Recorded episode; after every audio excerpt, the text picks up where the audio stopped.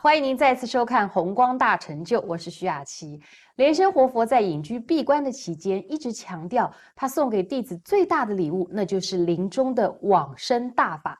这些都特别描述在他的著作当中，《渡过生死的大海》这本书里头。我们除了要了解这本书，更重要的是我们要如何的来看破生死。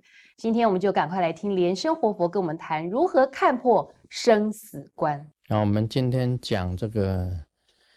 破三关的生死关，生死关。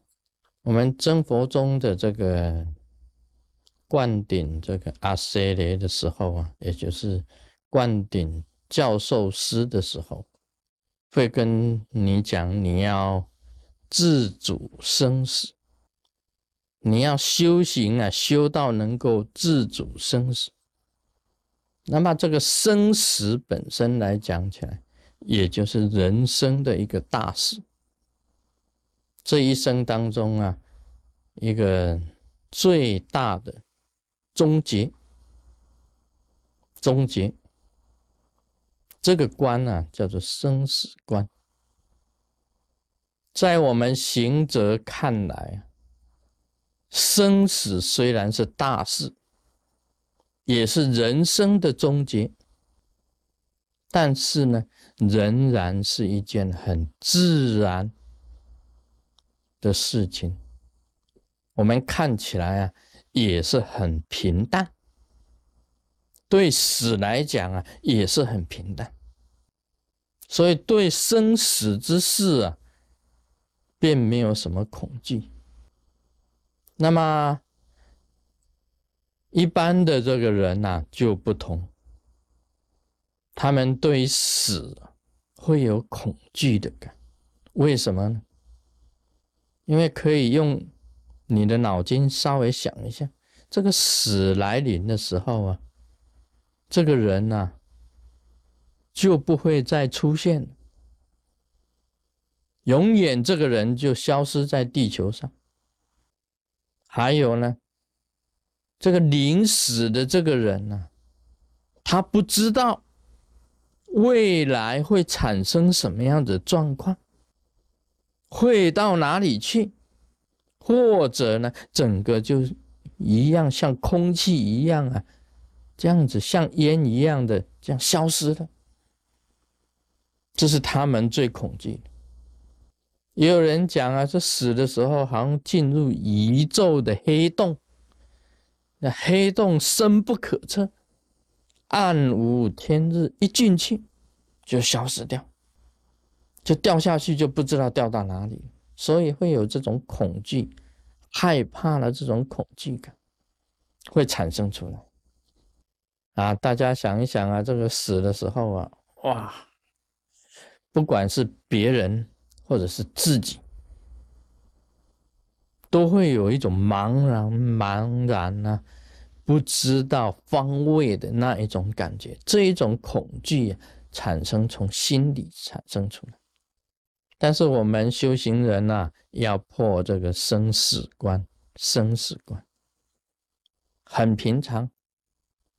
所以以前呢有这样子的一个传闻呐，说一个富豪啊，请一个这个高僧啊。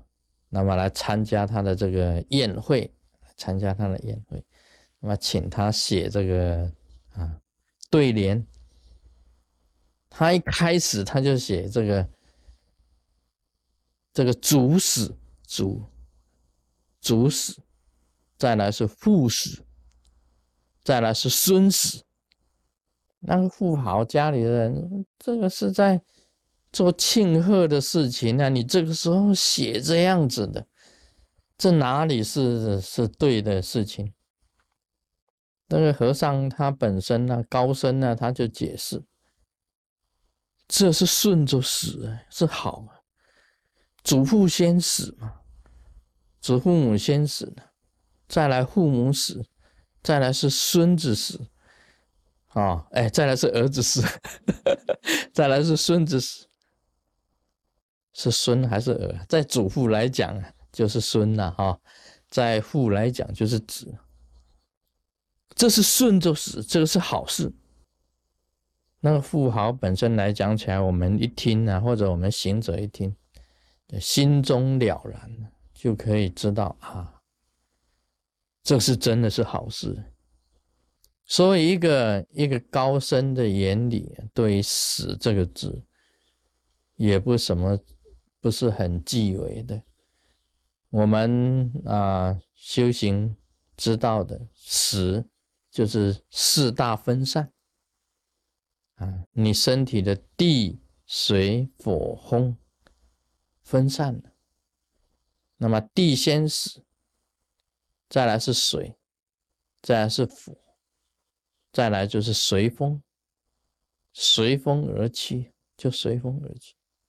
我们人的身体啊，是缘起四大气假合，四大气合起来的。到了终结的时候啊，就四大分散，那么剩下一个四神。哇，一般人讲灵魂，有的讲四。那么有的讲这个生命啊，生命的原来的最早的那个元素，那佛教呢本身来讲啊，就称为啊中有啊中有啊中阴，都是属于都是这样子。那么生死观如何破？也就是说，你必须要把生死看淡。看破跟看开，那你在有生之年，你自己呀，先要保证你能够走未来的路。就算死了以后，你这一条路，你知道怎么走，你习惯于怎么走，你能够走，那你就可以破这个生死关，破生死关。生死关一般人也是很难破的，所以这个卢师尊这里啊，天天有发誓，天天发誓是怎么怎么讲呢？就是讲说啊，我父亲怎么了，我母亲怎么了，啊，现在是希望啊，这个师尊啊，给他们延啊，啊延寿啊，给他们长寿啊，给他们怎么样子的。我当然是随顺所有的弟子的，一定每一章来啊，都有加持啊，每一个法师来我都有加持，但是呢，我嘴巴念的是自然，啊，加持是加持啊，但是还是要自然嘛，不能说我一加持啊，你生死关就破了，不可能的事情，呃，给他加一点光啊。让他能够有信心走啊，啊，让他有一点福分呢，延他一点寿啊，想办法。事实上，人的死是自然，这个到时间到了，他四大自然分散啊，自然要走的。有的甚至讲啊，他要发什么愿啊？要延长他什么寿啊？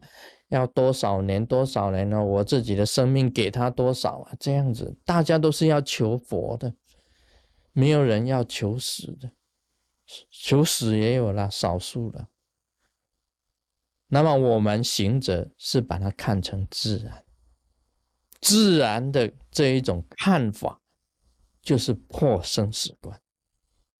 你能够自然面对生死，就算破了生死关。今天讲到这里，Om Mani Padme Hum。